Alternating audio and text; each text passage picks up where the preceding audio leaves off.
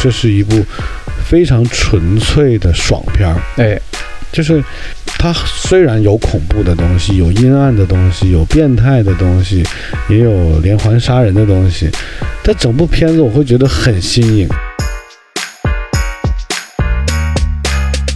心想我这还自作聪明呢，想着编一个爱浪这样的名 字，呃结果没骗了，能掩人耳目，对不对？结果人报纸都给我登出来了哎。是，就在他最绝望、最绝望的时候呢，他就接到了一个电话，就说你时间不多了，对，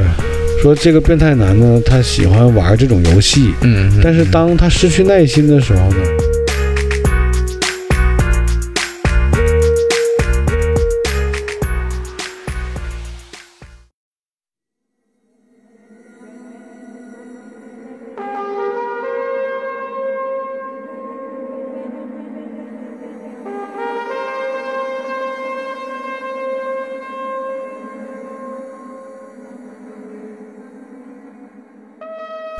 大家好，这里是色泽出品的《借酒行凶》，我是阿王。我是艾浪，今天我们又要聊一期电影，是的，这个电影太好了，不聊不行。对，你看啊，现在的所有的电影啊，不是恐龙啊，就是漫改啊，嗯要不就是游戏改编啊，对，呃，包括一些恐怖片都是以一些宗教为主，我会觉得，呃，没有什么太多的突破。嗯没错，那今天讲的这部恐怖片呢，叫《黑色电话》，从整个故事来讲是很新颖的，对，它又是恐怖片，而且又反映了一些什么连环杀人啊，嗯呃，有点现实社会问题的一个状态。哎，故事是发生在一九七八年的。嗯，那我怎么知道这部这么怀旧的，算是八十年代初期的一部老电影呢？但当然它是现在拍的，哎对它，讲的是那个时候的故事。嗯我是有一天看到 Never 发朋友圈，哎我看他发，因为一般 Never 发的内容都不会错的，是的，他挺愿意看电影的。我看到 Never 发了之后，我就马上去网上找。嗯，那我自己本人是对恐怖片没有太大的兴趣的，哎因为我不太愿意受惊吓的感觉。，对我还是喜欢开心一点啊。啊那而且最近我也发现了一个比较优秀的一个国产搞笑电影导演的一些作品，嗯有三部。这个导演叫崔志佳，哎，呃，他的东西不错，但是这个咱们可以后续讲啊。今天我们还是讲这个恐怖电影《黑色电话》。那经内尔介绍以后，我看完了，啊看完之后我就觉得这是一部非常纯粹的爽片儿。哎就是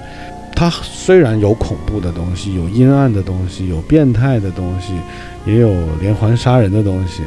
但整部片子我会觉得很新颖，嗯跟往常看的很多恐怖片都不太一样。对那我看完之后，我就赶紧介绍给艾浪了。对啊对，艾浪就也看完了。是的，原本我们是上周就看完的，对就是计划是上周要录这期节目。嗯，那后来就是种种原因吧，我们就把它推到了这一周。没错，那截止到今天呢，我们录制的这个时候呢，我发现其他的播客还没有录这个电影。哎我其实觉得这部片子又算是一部被呃遗漏的好片儿，就被忽略了，对很多人不知道它好，是因为乍一看，你看名字它一点儿也不吸引人，对黑色电话黑色电话这名字，你看啊要你说什么电话有鬼啊，是吧？经历电话呀、对都可以。这这，还有就是这个封面儿，就是一个戴着恐怖面具的一个像鬼头一样的面具脸。其实我比较喜欢它，就是呃粤语那个翻译那个名字，啊，叫什么？呃叫做接驳铃声，哦，接波铃声。铃是灵异的铃，哦，接驳铃声声音的声。哦，接波铃声。啊哦，它里面还有谐音梗的。哎，是的，啊，你看我们爱浪还是比较喜欢这个港台文化啊，对啊，因为黑色电话的话就，可能他那个想象空间没那么略显嗯大。普通。对对对，那咱们讲回故事吧。嗯，其实故事呃很多细节我觉得没什么必要太去抠，对，就就是怎么讲呢？就是发生在美国的一个小镇，嗯很多这些片儿都是发生在美国的小镇，嗯嗯，没因为错，美国的人口基数比较小，它一个镇上面吧人也不多，嗯呃，人和人距离其实都挺远的。对，嗯嗯，怎么说呢？就说这个小镇吧，有一个变态疯子，还不能说他是杀人狂，哎，就是这个人呢，就专门去算是捕捉或者是绑票嗯，也 行。那绑票的话呢，他又没有要求要赎金，嗯，对，那倒是，就是反正他就是专门去抓这些十岁以下的小男孩儿、哎小女孩，他还不抓。啊，对哦，是哦，对他只是哦，抓小男孩儿，嗯，他对什么容貌、身材、性格这些不要求，对，感觉就是嗯十岁左右的嗯就可以了。是他抓小男孩的方法呢，就是一个黑色的一个面包车，类似吧，就是嗯还能拉点货对，啊。他总是用这个车，嗯、来抓小男孩。嗯抓小男孩的时候，他会穿着一个像魔术师的一个外套，嗯，帽子，对呃，拿着一堆黑色的气球，对，拿一堆，呃，对， 就给人感觉，嗯、还挺神秘的。是，然后他会跟小男孩说：“哎呀，你看我这个怎么掉了？你帮我拿一下之类的。”嗯，可能小男孩走过去以后，他有一个喷雾，一喷，啊、哎小男孩就晕了。对，那个喷雾有点像杀虫水，哎，是的，是的，对，银罐的，有点像定型喷雾，嗯，就定发型的那种啊。对，他把小孩给整昏迷了，嗯，昏迷之后就带到他自己住的地方的地下室，嗯，就是这么个变态 佬。那其实，在这个镇上面呢，已经接二连三的被他抓走了五个小男孩了，对，都是报失踪。嗯，那警方也一直在调查。嗯，一直也没有什么太具体的线索，对的，那只能说这个变态佬的这个作案手法还是很高明的。是，那在警察调查这个儿童失踪案的过程中呢，有一个警察他选择了一个比较不太一样的方法。嗯，就是镇上吧，有一家人，呃，有一个父亲是个酒鬼对，啊，母亲已经不在了，有一个哥哥和一个妹妹。嗯那号称呢，这个妹妹呢就有一些特殊的本领，嗯，说是做梦就能梦到很多所谓的线索。对，一些碎片，对，嗯那警方也了解到这个情况了，真的去找这个妹妹了，说希望这个妹妹能给出一些线索。对，那这个妹妹的父亲呢，就极其反对，嗯嗯，就说嘖你不要去搞这种名堂。他是他父亲不相信，也阻止他。那确实，但这个妹妹是真是梦到了很多相关的内容。嗯嗯嗯，因为从第一个小男孩失踪开始，这个妹妹就晚上睡觉就会梦到一些古灵精怪的内容吧。啊，一些场景啊什么对，的，比如说受害者啊，或者是面具男呐、嗯，气球啊，这个小女孩全都梦到过。，对，那有一天呢，这个小女孩的哥哥，嗯，是吧？就是放学回家的路上，也被这个男孩掠夺者给给掳走了。他的外号就叫“男孩掠夺者”，嗯，好像是警方帮他定义的名字吧？应该是没错，对，终于就有一天轮到他哥哥了。那实际上前面那五个被抓走的男孩里面有三个是他哥哥的朋友，对，都认识的对，对而且有一个跟他关系不错，啊，是的，有一个是挺能打的，就是那个男主，男主这个小男孩叫芬妮嘛，对，芬妮在学校被欺负的时候，嗯，他这个挺能打的这个好朋友，感觉有点印第安血统啊，哎，有一点对，绑个头巾什么的，哎对，嗯出来帮他出头，是一打好几个，啊，而且是呃下手非常狠，对，一打一个准，对， 所以就呃在学校还保护了他。是，那结果这个这么能打的他这个好朋友也被抓了嘛？。对，到芬妮被抓的这一天呢，情景也是一样的，嗯就是一部黑色的面包车停在路边，呃，有一个男士呢就在远处叫说：“哎对呀，能不能过来帮帮我？”呃那芬妮呢也是带着好奇走过去看了一眼，啊，结果呢就被这个男孩掠夺者给直接搞晕了，对，搞晕了丢上车。嗯，当这个芬妮醒来的时候呢，自己已经是在一个地下室的空荡的房间里。嗯那这个房间我们可以来形容一下啊，它就是一个废弃的地下室，嗯，呃，四面墙是没有东西的，只挂了一台黑色的电话，老式的那种旋转式的电话，嗯嗯，就拨号是有一个转盘的，我们其实都见过。嗯见过，现在可能九零后、零零后可能就见不到这种电话，基本上家里没有这种电话，对，就是等于是一个复古的电话挂在墙上。嗯，那地上呢有一个床垫儿，这床垫儿就是给这个男孩睡觉的地方。对，那在这个墙的应该是呃墙的左手边有一个小通道，嗯走进去里面拐角有一个厕所，就它还有一个独立的厕所，嗯嗯，这个我觉得还是不错的啊。但是通过一个小走廊，嗯转角有个厕所，嗯嗯转到里面去的。它整个地下室就是这么一个格局。啊对，那芬妮睁开眼睛第一件事儿，她肯定是先观察周围嘛。嗯嗯啊，对，地下室还有一个窗。哦，而且还在还在一个很高的位置对，就是以这个小男孩的身高是够不到那个窗的，啊，怎么够也够不到，对，挺高，一个小长条形的，排气窗，算是排气窗。对，嗯这个排气窗外面是玻璃的嘛，嗯里面还装了一个类似于防盗网的这种钢铁架，对对对，就铁架子嗯打出来一个方框铁架子套在外面，是就是你能够得到，你也爬不出去。是的，它这等于封住了，从嗯里面封的，不是从外面封的。嗯嗯那小男孩醒，观察完周围之后，发现这个电话，那赶紧就想着打电话呀。对第一反应嘛，刚要打电话，这个密室的门打开了，啊，那个变态男戴着面具嗯嗯就说：“你把电话挂了吧。”那个变态男是这么说的嗯，嗯，说：“我小的时候这个电话就挂在这儿，那何小这是多长时间了？那对，个他说这个电话一直挂在这儿没有用的，嗯他说你也不用打了。”那男孩一看，那电话线确实是剪断了的，对，那也就放下了嘛。接下来呢，这个变态男就跟他说：“说你也不用想别的了，我这隔音也很好，嗯你叫救命也没用，我也不会害你，我只是想跟你玩点游戏之类的，就就给他一些所谓的暗示，但又没有明确具体你要干嘛。是其实这个变态杀人狂呢，他又愿意抓小男孩，抓回去之后呢，他又愿意玩心理游戏。对心里的那种捉弄他那种，对，在玩的过程中，他享受这个被害者的这种恐惧感呐、嗯或者是这种被他折磨的这种场景吧。是这变态男反正就追求这种东西的。其实我一开始会想，他是不是有那一方面的需求，哎比如说娈童啊这种，结果其实并没有，嗯嗯他没有说要把小男孩怎么样，他就是反正就先关着你了，对，然后告诉你先不要跑了，说完了他就把门一关走了，走了之后呢，这个小男孩自己就躺在那个床垫子上，就想这下完了，我也被抓了。嗯嗯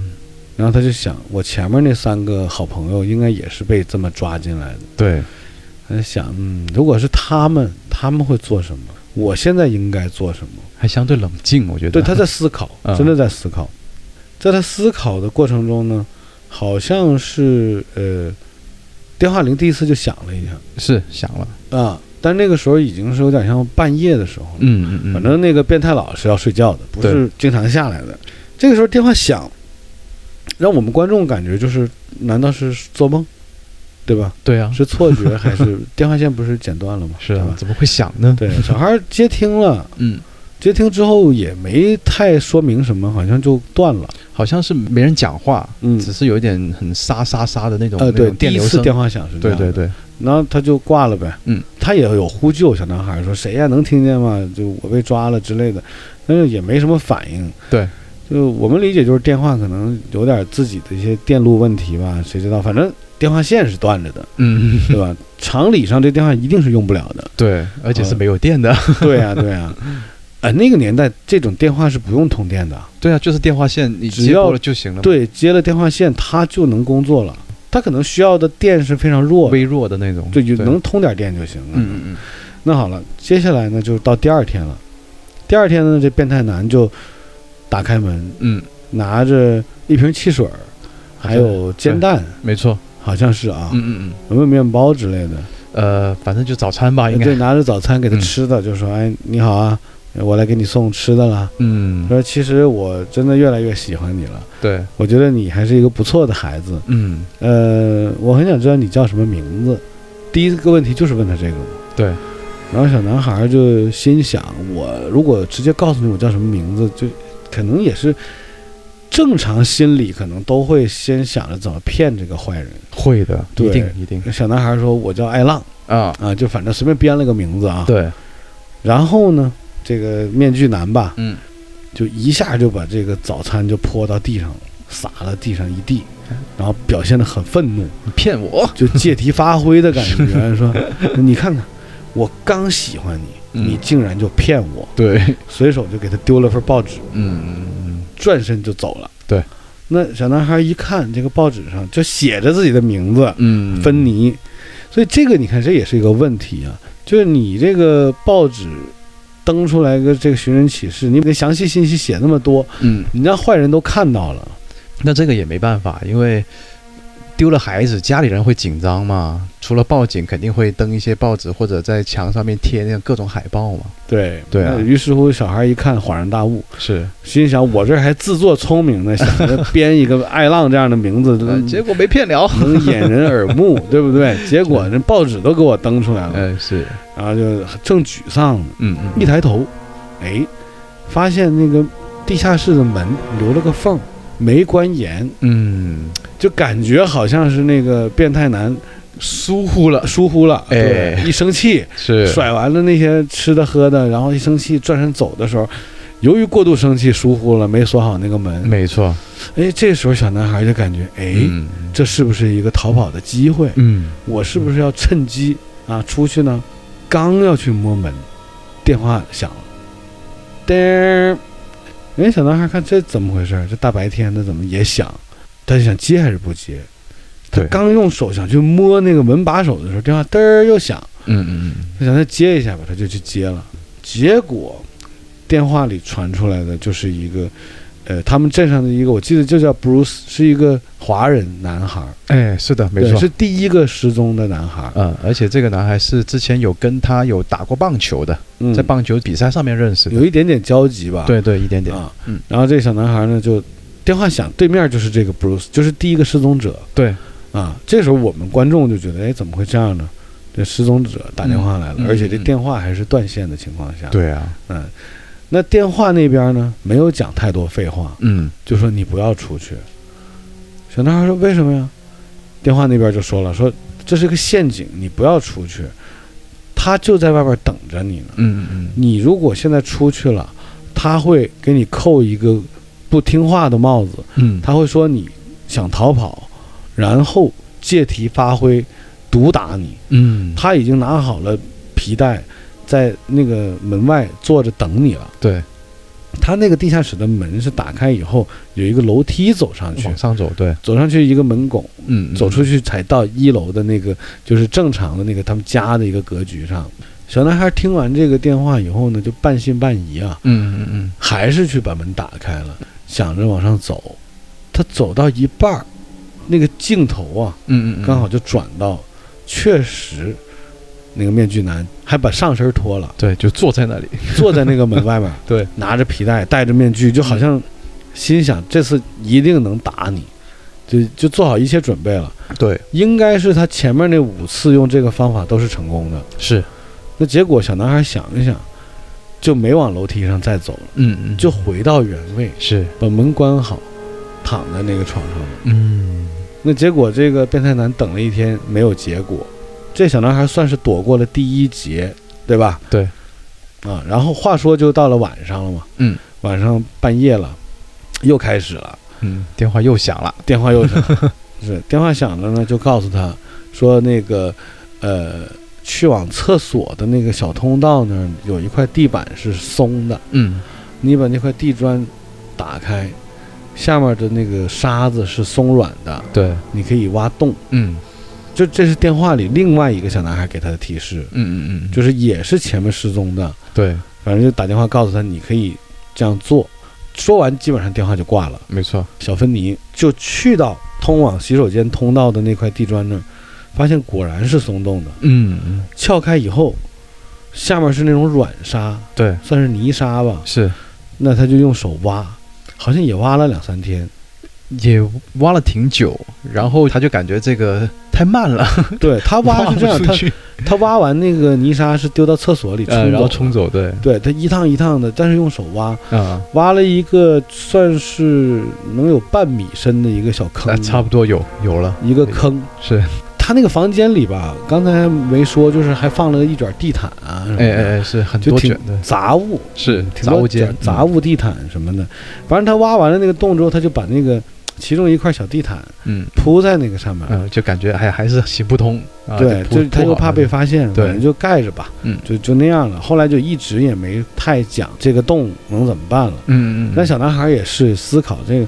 我这挖挖地道挖出去，那不可 能，不现实啊就。徒手挖地道能跑出去，这个不太不可能了。对，后来他就放弃了这个方法嘛。嗯嗯嗯，那接下来是呃第三个失踪者的电话了。对，第三个失踪者的电话是告诉他墙角有线，嗯好像是啊，对，墙角有线，然后好像说可以试试一下把那个那个呃排气窗打开，哦，对，排气说啊窗打开它好像是这个意思。是，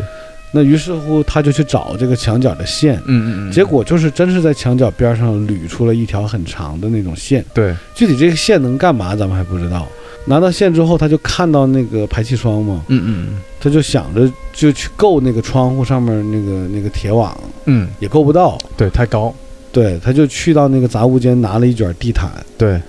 我一开始以为他要那卷地毯靠墙以后，他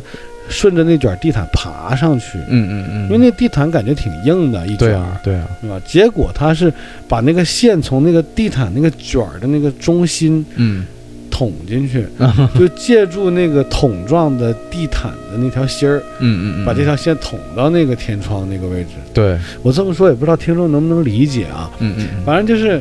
嗯，他把线给通上去了，嗯通上去之后刚好绕过了、那个、缠绕一圈对，那个防盗网，嗯嗯，那个格子的，对对？吧？金属防盗网，那他就用那个线去拽，拽拽拽拽拽，最后就是把整个防盗网给拽下来了。是的，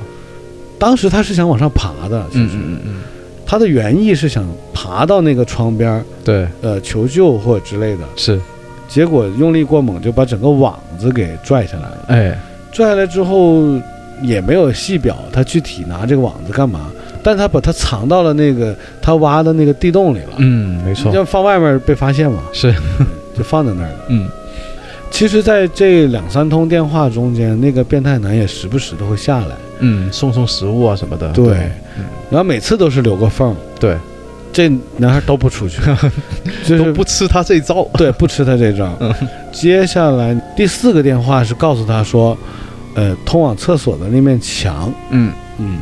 你摸一摸，那面墙是软的，对，啊、能打通，嗯，打通呢能通向储物间。嗯，没错，对，他就听完这个，他就去了，嗯，就是第四个失踪小男孩打给他的嘛，对的，他就去了，嗯，去那儿凿墙，确实让他凿了个洞出来。嗯，凿完洞之后，他发现，哎，对面有一个类似于一个铁板对，封住了一面儿一样啊而，且四边有螺丝，要对要有螺丝，嗯，他就把那个马桶的那个冲水阀里面的一个垫片儿给拆下来了，是的，拿那个垫片儿把螺丝也拧了。嗯，我这男孩儿反正挺厉害，是，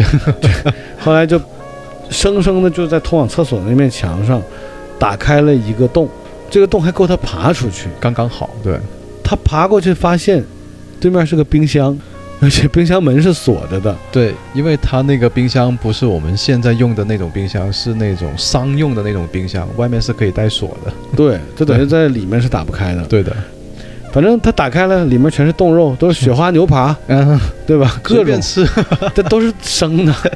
他看完了也没啥用， 嗯，对，那一片片肉我感觉还挺新鲜的哎。非常新鲜，就感觉是这个变态男家里的冰柜里储藏的，哎平不时说自己煎牛排对，是 吧？不说我还以为他把那些小男孩哈啊变成一块块肉呢。 那应该不是，感觉不像啊。对对对，没有，后来有讲嘛，反正他就还是很绝望。就是第四个男孩给他的线索，是通往一个冰箱的，里面全是生肉，他也出不去。差不多崩溃了，直接就对，后来他又放弃了，就嗯嗯躺在那儿了。就在他最绝望、最绝望的时候呢，他就接到了一个电话，就说你时间不多了，对，说这个变态男呢，他喜欢玩这种游戏，嗯但是当他失去耐心的时候呢，他就不跟你玩这些游戏了，对，会直接杀了你。嗯嗯这电话其实等于是透露这种信息给他，是的，说那你呢？现在有一个机会，嗯说算是第五个小男孩。他说他抓我的时候，他从我的单车上顺便把我的密码锁也抢走了，嗯所以他们家门外呢是挂了一个密码锁的。对，然后他说那你还记得密码吗？他说我记得密码，对，嗯他说密码是什么？他说你往左边的那面墙看一看，嗯我写在墙上了对，啊，但是顺序不太记得嗯嗯嗯啊，反正就是差差不多就是几个数字，你试一试啊。他去那左边墙上看，果然是有数字的。对的，对，那他就记下来了。记下来以后呢，他就找机会嘛，因为后来这个变态男基本上楼下的门都不关，哎，因为他就希望小男孩能跑出去嘛。是他每天就坐在那儿门就等等着。对啊，他后来小男孩就记好了密码了。嗯，他说：“你这个时间出去，电话那边告诉他的，说嗯你这时间出去，他正好在睡觉，对那你不要吵醒他，嗯就能跑出去。对的，小男孩就上楼了，嗯，这次是真上楼了，上楼也看到变态男坐在那儿，嗯戴着面具，嗯，但实际上是睡着了的，没错，但我们看不到他样子嘛，他是睡着了的。睡着之后呢，他就小心翼翼地走到这个门这个位置，嗯也看到了那个所谓的密码锁，那就试，试了三次好像，啊，对，三次反正当时很紧张。肯定的如，果看电影的话，那个感觉啊，嗯，就打开了，打开之后他撒腿就往外跑。拼命跑啊，是，但是重点是他一打开门，发现一个大黑狗，哎，这个大黑狗呢就直接对着他喊叫，嗯那一喊叫，这个变态男就醒了。嗯，他虽然是往外跑，变态男开着车就追出来了，是的，所以没两下就把他抓回去了。对，而且他边跑还边叫救命啊！但是因为当时是深夜嗯啊，就是能听到的人不多，嗯，嗯是是有一家门口是打开了灯，但是当时他已经被那个变态男给摁在地上了，啊，对，所以人家也没看清楚。是，那反正就给抓回去了呗。对，抓回去了，就这次这小男孩挺受伤的，就直接给丢到那个小黑屋里了。啊，那你看啊，在整个过程中，他被关进去这么久，等于接连收到五个男孩给他打的电话，是，前面失踪的五个男孩，而且给了他各式各样的线索。嗯那另一边呢，刚才不提到了吗？他妹妹嗯，不是有点特殊，算是特异功能吗？特异功能，对，就是他妹妹就说做梦能呃收到一些线索嘛。嗯那实际上是怎么回事儿呢？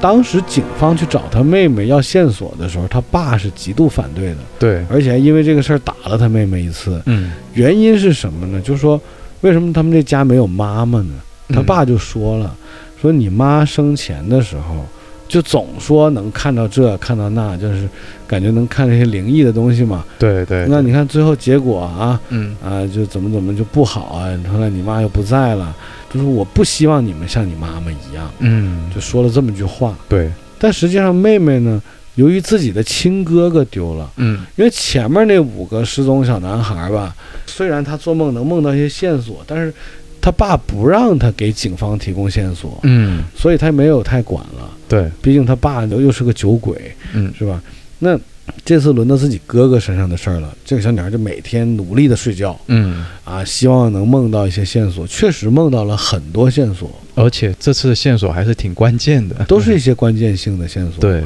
啊，那这就是他妹妹在外面所做的努力。嗯那这个小男孩自己呢，刚才也讲了，做出了这么多努力，都是在五个前失踪小男孩的提示下完成的。对，他被抓回去以后，嗯这个我又收到了一个他的好朋友的电话，嗯，就是那个那个绑头巾的，绑头巾那个对所谓的印第安小小伙啊，对的对的，就给他打了，说说这次呢，你必须独自面对了，嗯就是你没有办法了，你真的时间不多了。嗯，你只能跟他拼了。对，那怎么拼呢？他说这样，我先教你几个这个搏击的动 作啊，真的就现场学啊、是，就是他在电话里教，哦嗯，他就学。他说嗯你的站姿应该如何，对，左右拳怎么挥。是，接下来呢，他说这样，他说你把这个电话的话筒拔了。嗯，其实那种老式的电话，那个话筒还挺大的，是就是跟我们现在手头上这个麦克风，差不多，对，对，是塑料的，嗯，里面呢其实是空心儿的，哎，只是说听筒和话筒那两端里面有一些电路的东类西。对，，类似于小喇叭之类的东西，对嗯那他这个呃好兄弟在电话里就告诉他说：“你把这个电话直接拔断，嗯就拿着这个手提的电话这一面啊，嗯嗯，就，听筒吧，这个叫。对他说你拿这个听筒，你把听筒的这个话筒扭开，嗯，把里面的这些电路拿出来之后，把沙子装进去，哎哎，那它就相当于是一个武器。”对，就会他重很多，拿着这，个东西嗯跟这个歹徒搏斗，嗯，啊，你尝试一下。对，那小男孩就听了他的话，嗯，就开始改装这个电话听筒，嗯，也装好了沙子了，是，就等这个变态男来。嗯，啊，那结果呢？这个故事发生呢，其实跟小男孩的预期是不太一样的。哎，这里面又要交代一个事儿了。嗯，其实这个时候，整个小镇都在找这个变态杀人狂，对，抓这么多小男孩儿，对吧？嗯警方也不是没干什么。嗯那有一天，警方呢，其实是确实来到了一家，嗯嗯，来到一家之后呢，一个男人开门嗯，啊，这个男人说：“哎，你们是来查这个失踪男孩的事儿吗？哎哎，你看看。”他就把警察请进家了，啊，说：“你看我满墙的这个嗯线路图啊，对，照做了片儿很多东西了，做了很多功课， 对，就线索就跟破案一样。是，他说我分析啊，这个歹徒就在附近，嗯，而且我感觉我快要找到他了。哎，他还很兴高采烈的在跟警方说这个事儿。嗯，警察回头一看，他那个茶几上哎，有几条粉末状的东西，是警察也懒得理他了，嗯就感觉这个人肯定是。不靠 谱， 对，长期可能也不知道用了什么药物啊，嗯对吧？什对么对对品呐、什么粉儿的，反正就是没太搭理他。嗯但是呢，看了一眼，转身就走了。对，警察一走，这个男的再看了一眼这个茶几，自己还挺懊悔，说：“哎呀，我怎么这么疏忽？ 这没有还让把那警个察收起来，对对，还让警察看着这个了啊！就这个人是谁呢？嗯，其实这个人是这个变态杀人狂的哥哥。”对，对，而且呢，这哥哥是完全不知情的，嗯，他不知道弟弟是干这种事儿的，对的，他查到了，啊啊，他不是家里有很多线索嘛，收集了很多资料嘛，嗯他查到了，凶手就在附近嘛，嗯嗯嗯，那最后他是查到这个凶手就在他们家对面那个房子的地下室，嗯，这是他查出来的，哎，真的，他就去了。那这个时候，小男孩呢就已经做好了最后一搏的准备了嘛，对的芬妮。是，拿着这个改装好的电话，嗯准备这次如果这个变态杀人狂走进来，我就跟他拼了。嗯结果一推门，是这个变态杀人狂的哥哥，嗯，也没戴面具，对，然后就说：“哎呀，你果然在这儿啊，哦！ 我找到你了，我终于找到你了哦！原来你被变态佬就藏在这儿了。嗯”刚想说什么的时候，啊，变态男从后面过来了，对，就是等于在自己哥哥的身后嗯，拿着一把大斧头，是，就从后脑勺一下劈下去。嗯，那一幕还挺震撼的，从后脑勺劈。那个血就直崩出来了嘛，，所以就是哥哥呢查了这么久，最后还是领饭盒了 嗯，还是查到了，也查到 了，是算是。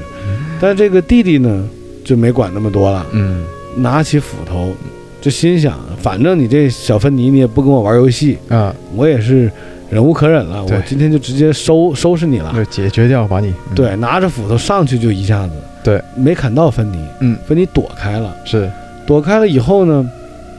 他就用他那个所谓的电话还给了那个这个变态男一下子，嗯，打到了一下之后呢，这变态男就接着用斧头砍他呀，是，他就往里面跑，嗯往厕所跑，变态男就追，嗯追着追着就一下踩空了嘛，嗯，对的，踩空就是踩到了芬妮最早挖的那个那个洞那个洞，嗯，变成了一个陷阱的效果，是，而且呢，那个洞里呢还斜放着那个防盗网。这个面具男呢，一下踩到防盗网，把脚还给崴了，嘿， 对，对吧？嗯就是刚好这个陷阱就起到了这个作用。嗯，那崴了脚以后呢，但是他上肢还是能动嘛，毕竟那个洞也就是半米深嘛，对，只是脚不太灵活了。是，那芬妮呢也过去跟他搏斗，嗯，就找机会嘛，想跟他拼嘛。嗯，那这个时候呢，呃，感觉这个面具男有点占上风，是，对吧？就好像芬妮毕竟是个小孩嘛，嗯，十岁小孩，那面具男又有肌肉，嗯，又是个成年人，对对吧？那就不太占优。嗯，这个时候芬妮呢就也是，呃，混乱之下吧，一下就把这个面具男的这个面具给摘下来了。嗯，啊，没想到这个面具男的弱点竟然就是面具，啊，他这个心理变态的东西吧，但当然我们理解不了、啊对。的对的，但是当他这个面具一拿下来那一瞬间，嗯，他就感觉失魂落就魄很，害怕了，他不想让任何人看到他，他对竟然放弃进攻了，嗯，直接用双手捂脸，怕被看见。对，也可能是变态精神患者的一些怕见人吧，嗯，嗯啊，可能这个面具能赋予他一些特殊的力量。对对，那这个时候，芬妮呢，不是拿着那个电话听筒吗？嗯电话听筒下面还有半截线，是拿着这个线就赶紧绕在这个变态面具男的脖子上，对，，就勒住他了。直接就把他勒住了，嗯，勒住最后也差不多就勒死了，好像是是勒死了。直接就把他给勒死了对的，啊，勒到奄奄一息吧，还没到死。嗯就在这个时候，这个电话又响了，嗯。电话响了，然后小男孩拿起这个电话说怎么回事儿，完了那边五个男孩同时跟他说 嗯，就是你把这电话给那个变态面具男听，对，然后他就把那个里面装满沙子的这个电话啊，嗯递给这个面具男听，放他耳边儿。嗯然后那五个小男孩就意思就是啊，你你也有这个下场啊，嗯，你下来陪我们吧，对，啊，我们就是要整死你之类的话 是啊。最后面具男终于倒地死了。嗯倒地死了以后呢，但面具男下来的时候，他那个大狼狗也带下来了，是的，一个黑色大狼狗就嗯堵住了门口，没错。而且样子很凶。嗯这个时候，小男孩想起来冰箱里有雪花牛扒，嗯，是拿起牛扒他就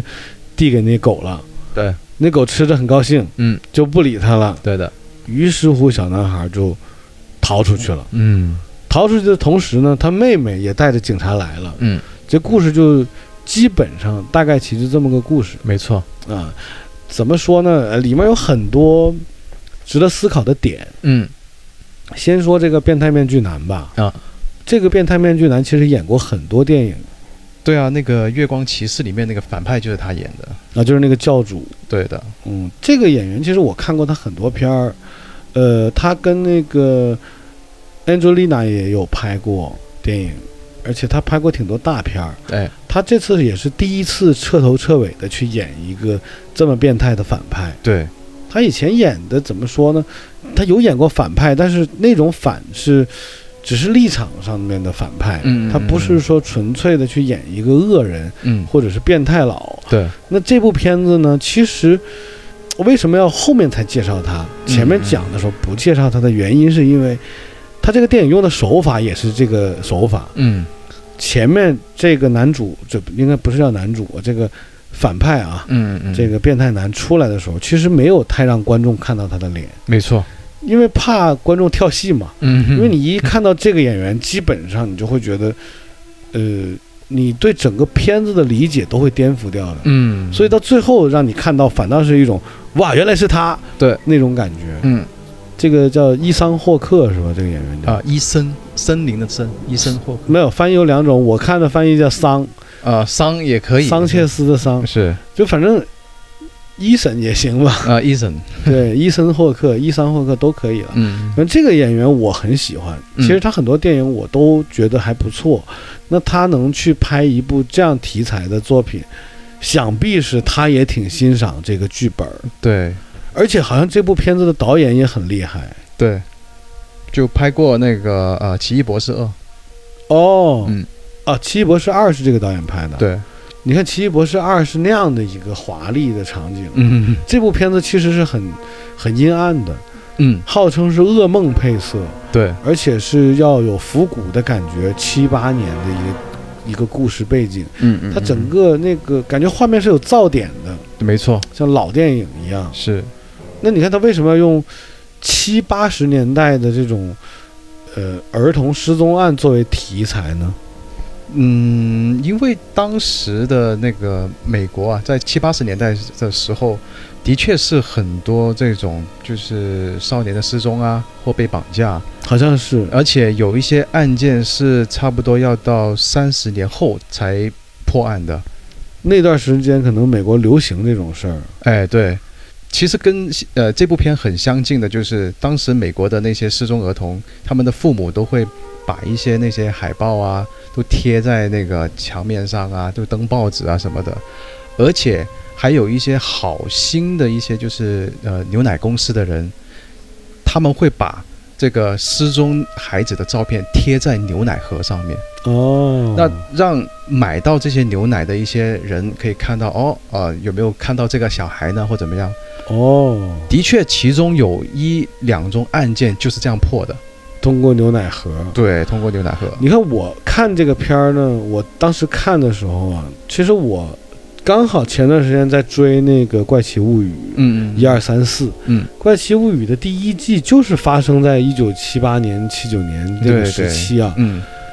它第一季的时候讲的也是从失踪男孩开始的，嗯嗯那也是满街贴这种街招啊、寻人启事啊，嗯，对啊，像通缉犯的一个这样的海报啊，嗯上面有自己孩子的照片啊，是确实就是感觉那个时期的美国这方面的问题是很严重的，啊，非常多，对，所以就这部片子它刚开始出的时候，就我刚开始看黑色电影的时候，我就想起了我看那个《怪奇物语》时候的那种感觉，嗯嗯嗯，我就觉得哎，这种七八十年代的题材的东西挺过瘾的，对对就能把我们带回到那个时期的状态，是的，尤其是我们八零后，嗯，去看这个片子的时候，还能就是 嗯，回忆起过去的一些电影，那一些对吧？有一些元素， 一些细是节是有点这种东西。对，就比方说那个在电影里面，他也有提及过那个德州电锯杀人狂啊什么的。哦有有有是也是那些年代发生的嘛。啊，对对对，对说有一个这样的恐怖片儿，嗯，算是致敬。对对对，其实据说这片儿里挺多致敬的点的，嗯但我觉得我们是留了挺多扣的。嗯，如果经常听我们讲电影的听众啊，会了解一个点，就是我们虽然会剧透，嗯，我们会虽然像流水账一样把整个故事讲一遍，对，但是我们一定会漏下一些东西不讲。嗯像我们讲那个咒那期，我们不是也漏了很多东西吗？对的，对吧？包括我们讲哭悲嗯也有留一些东西不讲。是，那这期也有，嗯我用手势做给你看了啊，嗯就是那个，是啊你知道我说哪一幕吧？啊，你看这个手势你就看懂了啊。对对对，那一幕我觉得要观众自己看，嗯就我们听众自己听完节目了再去看。是的，而且我觉得这部片子，呃，